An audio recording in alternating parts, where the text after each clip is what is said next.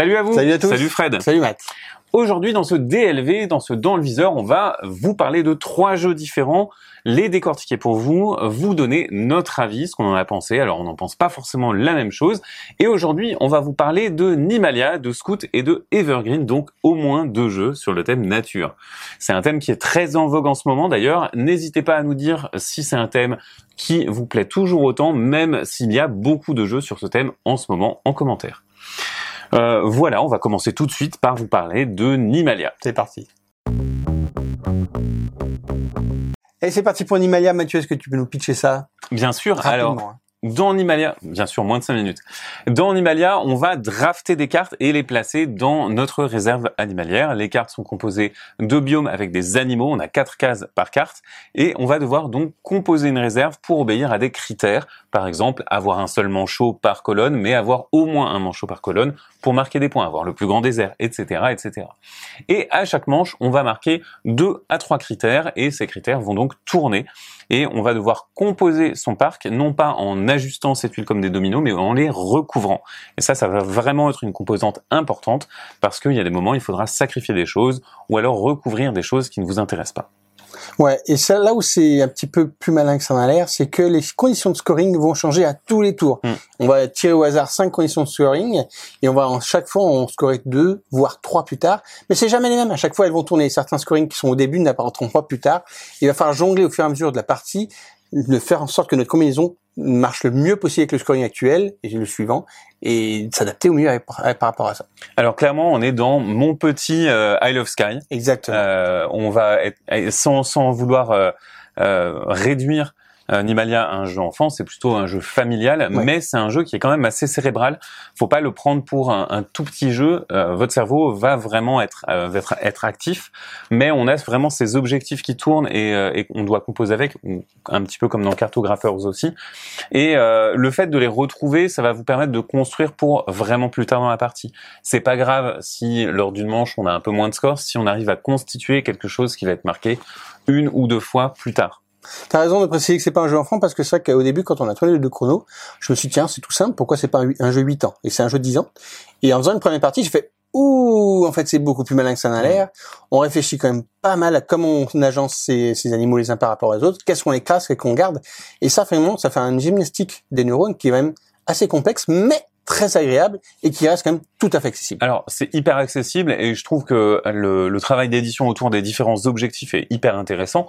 On va vous proposer de placer quatre objectifs et ces objectifs, il y en a plein de différents, mais ils vont être classés avec un certain nombre de feuilles qui vont indiquer leur difficulté.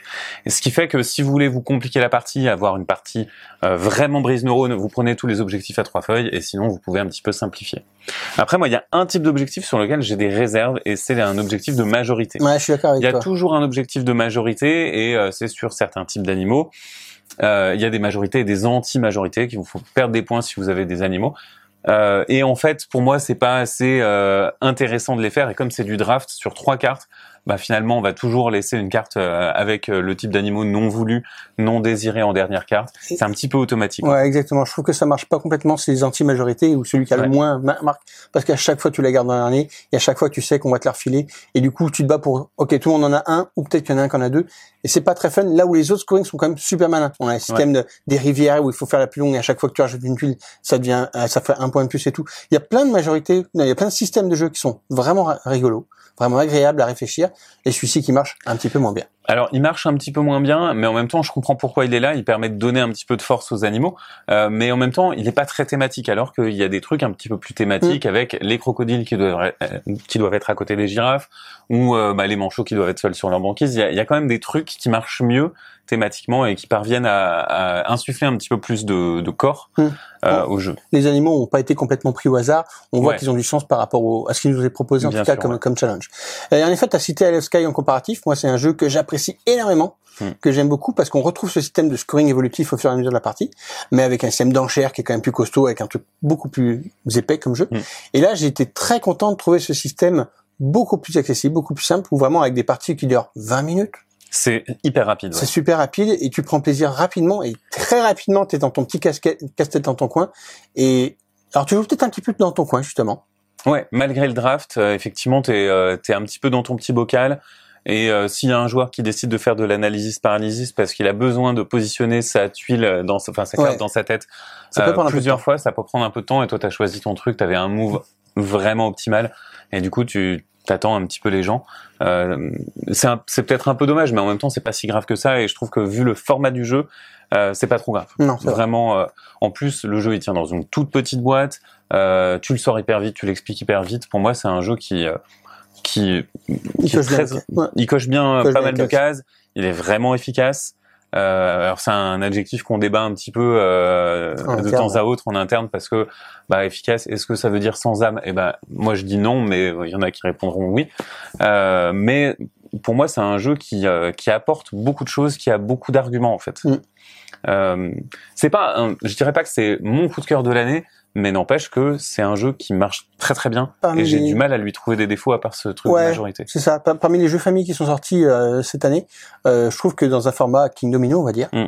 euh, c'est-à-dire un jeu familial où on peut jouer avec des 8, 9, 10 ans, euh, voire à des beaucoup plus vieux, et tous autour de la table sur les formats 20, 30 minutes, je trouve qu'il remplit tous les critères et que c'est un très bon choix de, de petit jeu. Donc euh, moi je recommande. Très bien. Eh ben, vous avez notre avis sur Nimalia. On va passer au deuxième jeu. C'est parti C'est pour parti Scout. pour Scout. Fred, tu as joué à Scout ce week-end même. Tu as enfin découvert ce merveilleux jeu. Est-ce que tu peux nous l'expliquer? Je t'emmène au cirque, Mathieu, et je vais te parler de Scout, qui est un jeu de défausse dont on se fout complètement du thème, mais ça, on y reviendra. Mais c'est un jeu dans lequel on va récupérer des cartes, on va devoir jouer les cartes par rapport aux valeurs, on va faire des combinaisons supérieures aux valeurs qui ont été jouées précédemment. Le but va être de se délester le plus rapidement de sa main, avec la contrainte qu'on a déjà vue dans d'autres jeux dont on va parler également, qui est que quand on récupère sa main, on ne va pas pouvoir trier les cartes pour essayer de les mettre les plus grands ou plus petits ou les couleurs, quoi que ce soit. Non, on récupère main telle qu'elle. À cela près que les cartes sont toutes avec deux valeurs, une en dessus, une en dessous, en deux sens. Et on va pouvoir choisir dans quel sens on prend sa main. On prend sa main, on lit les cartes, on se rend compte qu'elle nous plaît pas du tout, on va pouvoir retourner sa main pour la prendre dans l'autre sens et décider que c'est ce sens qui nous plaît le plus et on va pouvoir lancer la partie avec ça. Et le système fait qu'on va pouvoir jouer ces cartes en les prenant sans les dé- déplacer. On les joue avec les combinaisons, donc euh, des paires, des suites, etc. Et chaque fois qu'on libère des cartes, on va pouvoir réassembler les cartes qui nous restent dans la main pour faire de nouvelles combinaisons peut-être encore plus fortes. Et une manière à débarrasser le plus rapidement de toutes les cartes qu'on a en main. Le premier qui se débarrasse de toutes ces cartes met fin à la manche. On joue autant de manches qu'il y a de joueurs et c'est celui qui fait le plus de points qui gagne, sachant qu'on compte en négatif les cartes qu'on a encore en main quand on la manche est finie, et en positif, les points qu'on aura fait au fur et à mesure en récupérant les cartes des adversaires en jouant des valeurs supérieures. Exactement. Alors il y a un petit truc en plus, c'est que quand on ne peut pas jouer, qu'est-ce qui se passe? Eh ben, on peut récupérer une des cartes du, du, du centre et on va récupérer la carte de la combinaison qu'on ne peut pas dépasser et on va l'intégrer à son jeu dans le sens qu'on veut. C'est ça. Et donc on a deux valeurs à chaque fois qu'on va pouvoir, euh, enfin, on peut ajuster son Ah, jeu de cette façon. Par contre, on perd du temps pour le reste. T'en as pensé quoi? Alors, c'est un jeu qui est sorti euh, l'année dernière, qui a été sélectionné au Spiel, Mm. pour dire à quel point c'était waouh, une toute petite boîte, un jeu tout malin. Et c'est un jeu qui est très très similaire à un autre jeu qu'on a vu sortir il y a deux ans, qui s'appelle Caro Combo, qui est aussi un jeu de défausse. Et qui a été recommandé à l'Asdor. Exactement. Et qui est aussi un jeu où il faut se débarrasser plus rapidement de ses cartes, qui est aussi un jeu où on va mettre des valeurs supérieures avec des paires, des trucs, et qui est aussi un jeu dans lequel on va pas changer sa main de départ. C'est tout pareil, sauf que on joue euh, dans Caro Combo en pli et non pas en tour jusqu'à la fin, et que les cartes dans Scout sont à double sens. Et ça, ça a l'air de rien, Ça change fait beaucoup. toute la différence. En fait, c'est vrai que dans Caro Combo, vous avez une mauvaise main, vous êtes un peu dans le baba, sauf que vous avez les cartes qui sont devant vous. Ils font des vies. qui font des, un petit peu des vies effectivement et que vous intégrez à votre jeu. Ici dans Scout, on va intégrer, on a un truc qui, euh, qui tourne, qui est beaucoup plus euh, euh, fluide dans le dans le, le déroulé de la partie. Et on a également un petit jeton, le Scout and Show, qui nous permet de récupérer une carte et de jouer en même temps. Donc c'est un peu un jeton rejoué où on renforce son jeu et on joue. Donc on a vraiment la possibilité de de- d'accélérer très fort à un moment précis de la partie. C'est ça. Et donc ça, ça, ça donne cet aspect tactique intéressant. Euh, et le scoring est plus fin. Hmm. Dans Caro Combo, on perd juste des vies, Des vies. Euh, alors que là, on a quand même quelque chose qui est En du scoring près, ouais. en positif, en négatif, euh, et, euh, et un intérêt à se défausser au-delà de pas perdre. Alors, euh, finalement, on va continuer à comparer un petit peu les deux. Là où, où Chaos Combo est un jeu euh, très accessible, très familial, avec un, un peu l'ambiance pendant ta gueule avec des cartes, des cartes à coups fourrés. Euh, Ouais. Scout est un jeu plus millimétré, plus tactique, où euh, tu as moins le droit à l'erreur, mais tu as des coups plus satisfaisants. Parce que tu n'es pas limité à faire euh, trois cartes qui vont par paire ou par suite, euh, comme dans Combo. Tu peux aller, je suis à 5, 6, 7 cartes qui suivent si tu veux, pour aligner un truc de fou et puis pour un petit peu bluffer tes adversaires. Et ça, finalement, ce, ce côté-là, eh ben, j'ai trouvé ça plus fin. La première partie est un peu plus difficile. La première partie scout, t'es un petit peu perdu, t'as pas tous les, toutes les clés, justement, avec le, le système de la petite voiture que tu vas activer, tu sais pas exactement quand, le- quand utiliser. La première partie est un peu dure. Et dès la deuxième ou la troisième, là, tu comprends que le jeu est plus malin qu'il en a l'air et que tu maîtrises un petit peu plus la gestion de ta main, la gestion de quelle carte reprendre et quand utiliser ton petit, ton petit scoot and goal. Mm. Et finalement, moi, j'ai joué aux deux beaucoup ce week-end. Et euh, j'ai envie de dire que Scout est le vainqueur. Parce que Caro Combo à être super accessible, tu es quand même très dépendant du tirage de cartes au début. Et là, tu peux rien en faire. Tu dis, ah, juste, j'ai pas de chance et je vais rien faire de ma manche. Là où Scout, t'as le côté de, hé, j'ai une- j'ai un tirage pourri. Regarde, je reprends le truc à l'envers. Waouh, là, ça marche trop bien. Je vais partir là-dessus. Ça te donne une deuxième chance et t'as l'impression de jouer une autre partie parce que t'as as une deuxième vie alors que t'as même pas commencé. Je trouve ça tellement satisfaisant. En fait, c'est vrai que ce- cet espoir que tu gagnes en retournant ton jeu, sachant que bon, tu le lis, hein, c'est pas c'est pas un espoir que tu découvres, mais ça te laisse soit optimiser, soit te dire euh, ah génial, euh, finalement c'est pas si pourri. Mm. Euh, mais en même temps, ça introduit un petit peu plus de calcul effectivement et moins d'accessibilité. Caro Combo pour moi c'est un petit peu un successeur du Uno. Plus jamais je joue au Uno. Euh, bon, j'y jouais déjà pas beaucoup, hein, je dois bien l'avouer. Euh, mais en tout cas, euh, il y a ce côté un petit peu pendant ta gueule et, euh, et des fausses qu'on peut retrouver au Uno avec le fun des coups fourrés. Ouais. Scout, c'est plus le pendant jeu de société très moderne avec le côté euh, de la finesse du jeu, en fait. Là, j'ai envie de dire, euh, Scout est le pendant adulte, Ouais. où Caro Combo est plutôt le, le pendant enfant, famille. Ouais. Et finalement, si vous cherchez un filler à jouer entre deux jeux ou bien pour préparer une soirée, entre gros joueurs, préparez un petit Scout. Ouais. Ça vous mettre dedans. Scout, ça marchera mieux, ouais. Et là où Caro Combo est plutôt réservé en week-end familiaux après le repas, ce que j'ai fait Mm. tout le week-end, et, euh, et qui, qui, a, qui a quand même une satisfaction vraiment sympa avec le côté des, des vies que tu vois que tu perds au fur et à mesure, où euh, la tension monte petit à petit, ça reste un bon jeu qui marche bien. Scout n'a pas ce système de devis et de la tension qui monte, mais il a le système des points qui est, qui est plus calculé, qui est plus cadré, qui est moins satisfaisant, mais qui est plus pointu et qui est quand même assez sympa. Alors après, du coup, on les a beaucoup comparés, mais c'est aussi parce qu'ils sont très concurrents dans une même ludothèque. Mm. Euh, est-ce que euh, est-ce que t'as besoin d'avoir Scout et euh, Caro Combo dans ta ludothèque? Bah non, en fait, tu peux choisir l'un ou l'autre. Ça fait un peu le même job et euh, à ceci près qu'il faut savoir à qui vous le proposez. C'est ça. Moi, je trouve que les deux se piratent un petit peu, clairement. Euh, moi qui n'avais pas Coro Combo, je suis content d'avoir Scout. Euh, mais ça dépend quel public vous avez. Si vous avez vraiment un public famille, enfant à la maison, préférez un Coro Combo. Si vous êtes plus entre joueurs ou entre personnes qui taquinent, préférez un Scout. Surtout si vous êtes peut-être 4-5 joueurs à préférer Ouais. comme une combinaison. Mais comme Caro Combo, hein. en vrai, euh, Caro Combo à 3, C'est pas l'idéal. c'est vraiment. Préférez une combinaison 4 joueurs. Je pense que c'est ce qu'il y a le mieux.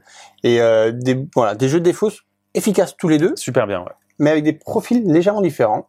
Et moi, j'ai vraiment été séduit par Scout. C'est la proposition m'a vraiment plu. Là où ma femme, pour pour le coup, qui est moins joueuse, qui est plus en mode coup fourré, a préféré un carreau combo. Très bien. Eh ben, écoute, on va passer au troisième. Qui Et le troisième, c'est Evergreen. Evergreen. Et nous partons dans la forêt pour planter quelques arbres en compagnie de Mathieu qui va nous pitcher Evergreen. Tout à fait. Alors Evergreen, c'est un jeu dont l'auteur est aussi l'auteur de Photosynthesis. Alors il y a beaucoup de similitudes entre les jeux, surtout sur le principe global de jeu. Maintenant, il y a beaucoup de différences également. Dans Evergreen, eh bien, vous essayez de marquer le plus de points possible. Vous allez le faire en plaçant des arbres. Ces arbres, vous allez les placer en récupérant des cartes d'une rivière centrale qui va vous dire sur quel biome vous allez pouvoir faire votre action principale. Et votre action principale, ça peut être planter des souches, faire pousser des plantes, euh, placer une souche et faire pousser quelque chose d'autre. Et ensuite, vous avez une action secondaire qui est imprimée sur la carte. Les actions secondaires, eh bien, elles vont progresser. C'est-à-dire qu'au début, elles seront moins fortes. Et plus vous allez répéter une même action secondaire, plus elle sera forte. Et donc, en fin de partie, on aura moins d'actions principales, mais des actions secondaires beaucoup plus fortes. Et petit à petit, eh ben, on va arriver à des actions secondaires vraiment très explosives. Dans Evergreen, on joue en un nombre de manches limité, en quatre manches, et à chaque manche, eh bien, le soleil va éclairer. Les arbres, bien entendu, s'ils sont trop grands, ils vont faire de l'ombre aux arbres qui sont derrière, et on va tout simplement récolter des points pour ça. Il y a d'autres mécanismes, mais vraiment, on va s'arrêter là pour l'instant pour le pitch. Fred, qu'est-ce que tu en as pensé? Alors, Euh, c'est pas photosynthèse que tu viens de pitcher? Ah non. ah non, non, non. Alors moi j'ai trouvé ça super étonnant comme jeu parce que étant donné qu'on parle du même auteur, Mm. qui fait un jeu sur la même thématique, euh, avec les mêmes mécanismes pour la plupart, j'ai trouvé ça étonnant qu'ils prennent la liberté de le faire un jeu. On dirait une V2 en fait de son Photosynthesis. Oui, mais c'est pas une redite. C'est pas une redite, mais c'est quand même très très similaire. En fait, euh, il a gardé euh, l'aspect, on va dire, euh, affordant de les arbres d'une telle hauteur qui font tant de cases d'ombre, etc. Ça, c'est des trucs hyper intuitifs. Maintenant, tout le reste, il le met au service d'autre chose. Il le met au service de construction de tableaux. Hmm. Et il le met au service d'un tableau personnel. En Parce que effet. photosynthesis, on agissait dans Sur la autres. même forêt avec les autres. Et donc, bah, on se faisait de l'ombre. euh, les uns les autres, c'était vraiment un positionnement de jeu abstrait très très dur, très concurrentiel, Hmm. alors que là, c'est zen. En effet, Photosynthesis est très méchant avec ces, ces, ces arbres que tu fais pousser pour gêner les autres. Là, tu joues de ton côté, dans ton petit cadran personnel. Et euh, alors moi, ce qui m'a tout plus dans, dans le jeu, alors j'aime bien Photosynthesis. Et du coup, j'étais intéressé pour voir cette, cette V2, comme je l'appelle. Et euh, l'esthétique est plutôt agréable. Alors, on est sur un truc... Euh, pff, un- je, sais- je sais pas comment le définir. C'est très très épuré. Alors en fait, c'est vrai que c'est presque abstrait tellement c'en est épuré. C'est vraiment des tons euh, pastels, voire crémeux. Euh, alors il y a des illustrations pour les cartes de bio, mais elles sont très belles d'ailleurs. Mais tout le reste des visuels et euh, ouais. voilà, c'est euh, c'est un habillage graphique plus qu'un habillage d'illustration. Moi, ça me dérange pas du tout. J'imagine qu'il y a des joueurs que ça dérange. Euh, et effectivement, si on peut, enfin, moi, je, je suis un grand fan de photosynthesis euh, parce que j'aime bien les jeux qui sont un petit peu durs parfois, euh, pas tout le temps, mais euh, mais là, par contre, euh, bah, le jeu il est très facile en fait. Alors, il est facile, mais en effet, euh, il n'a pas la même présence. Présence et prestance. Euh, là, tu as tes petits, t'as ton plateau un petit peu sec et tu as tes petits arbres qui sont des petits meeples qui font un centimètre de haut. Enfin, c'est pas des meubles, mais des, des arpels. Et donc, du coup, tu as des petits arbres. Là où la photosynthèse a une présence énorme avec des arbres qui faisaient 7-8 cm de haut, qui, où on voyait vraiment l'ombre physique. Mm. Euh, là, on est plus dans la thématisation avec une symbolique plutôt qu'une vraie représentation du truc. Mais ça marche, ça a son effet. Et, euh, et on se lance dans le jeu euh, en oubliant l'autre, en disant ok, que- que- comment fonctionne celui-ci, et on prend rapidement du plaisir. On fait sa petite forêt, on regarde les coups qui sont faits, on upgrade en effet les, les pouvoirs secondaires qui sont très sympathiques et que tu essaies de d'optimiser par rapport à ça. Et tu plantes tes petits arbres et tu fais ta, ta forêt continue. Euh, on est sur un truc système qui finalement est beaucoup plus simple, accessible, rapide, facile à prendre en main et gratifiant qu'un Ouais. photosynthèse. Donc on va peut-être arrêter de le comparer tout le temps, mais en effet, euh, on est quelque chose de plus accessible que l'autre. Oui, et tu parles de gratification. Effectivement, à tous les tours, tu as l'impression de progresser. Il n'y a jamais d'action perdue. Et ça, c'est une des grandes leçons pour moi de ce jeu, c'est que il n'y a rien de, il y a, il y a pas d'action morte.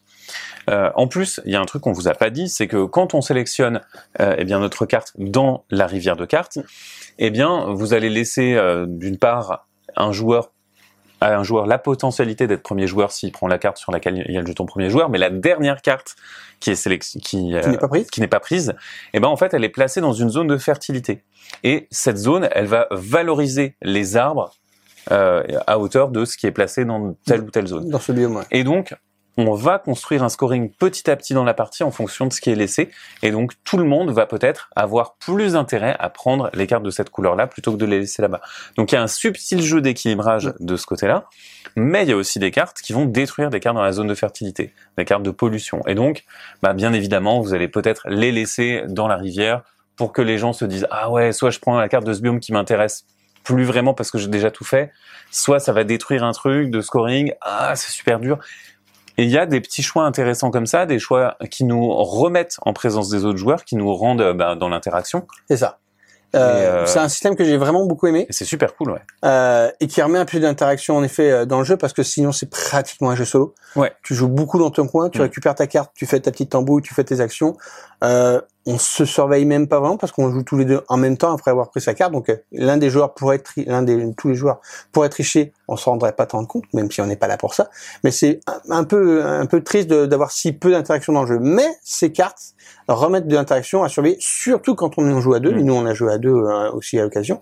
Et là tu vraiment surveilles toutes les cartes que tu as à disposition. Est-ce que tu dois laisser à l'adversaire pour savoir ce qui va finir dans ce petit tas euh, pour la fin de la partie. Clairement, d'ailleurs, moi, j'y ai joué à plus que deux et euh, je préfère largement la config à deux parce que t'es vraiment dans l'opposition. dans l'opposition et euh, à vraiment vérifier les scorings. Tu peux presque compter les scores, même s'il y a tellement de facteurs que bah, il y a des choses qui peuvent t'échapper. Euh, mais grosso modo, t'es vraiment, euh, tu, autant tu maîtrises bien le scoring de ton propre plateau, euh, tu maîtrises plutôt bien la zone de fertilité. Le scoring du plateau adverse, tu le maîtrises Mm. pas. Et du coup, tu as fait pas mal de parties, beaucoup plus que moi. Quel Mm. est ton ressenti après pas mal de parties justement dans, dans les pattes Euh, alors oui, après quelques parties, ben le charme s'est un petit peu estompé. C'est-à-dire que j'ai l'impression que le jeu, il en a pas assez sous le capot. J'aurais voulu un petit peu plus, même si c'est un jeu très plaisant, très agréable, très zen. Bah en fait des jeux comme ça, il y en a quand même un certain nombre et euh, et euh, il y a beaucoup de jeux avec du jeu simultané, du euh, du jeu sans interaction et un moment moi j'ai envie j'ai envie de jouer avec de l'interaction. Et du coup, est-ce que tu lui en demandes un peu plus parce que tu es un joueur chevronné qui aime l'interaction ou est-ce que tu penses qu'il peut convenir quand même à un public familial ou à- initié à qui ça suffirait? Je, je pense qu'il convient clairement à un public initié. Mm. Euh, c'est c'est juste que moi je joue, enfin comme toi, hein, on joue à beaucoup beaucoup de jeux et euh, la tendance du moment c'est vraiment ce, euh, ce solo multijoueur Mm. et moi j'en ai marre. En fait. Et, du coup, euh, je, si les autres, euh, si je peux jouer en solo, bah, je joue en solo en fait. Du coup, au final, Team Photosynthesis ou Team Evergreen? Team photosynthèse, je crois, Ouais, mais Moi euh, aussi, je suis resté sur ouais. Photosynthesis, même si j'apprécie cette proposition. Elle a su apporter quelque chose de plus frais et de plus accessible pour une mécanique qui reste très agréable et un petit peu taquine. Euh, je trouve que l'opération est plutôt réussie. Le jeu, finalement, il mérite d'exister parce que la proposition est différente. Mais pour des amateurs de jeux un petit peu avec la concentration, un petit peu de la gestion un peu plus sec, je reste sur euh, Photosynthesis qui en avait plus à envoyer en termes de gueule à la fin de la partie. exactement. Voilà pour nos avis sur ces trois jeux que sont Nimalia, Scout et Evergreen. Et on espère que vous avez apprécié cette vidéo ou ce podcast si vous nous écoutez sur SoundCloud. Et euh, en attendant, on va vous dire à la prochaine fois. N'hésitez pas à liker euh, la vidéo si vous avez bien aimé ou à aller voir le site si vous voulez plus d'actu et d'articles. Maintenant, à bientôt Sur Ciao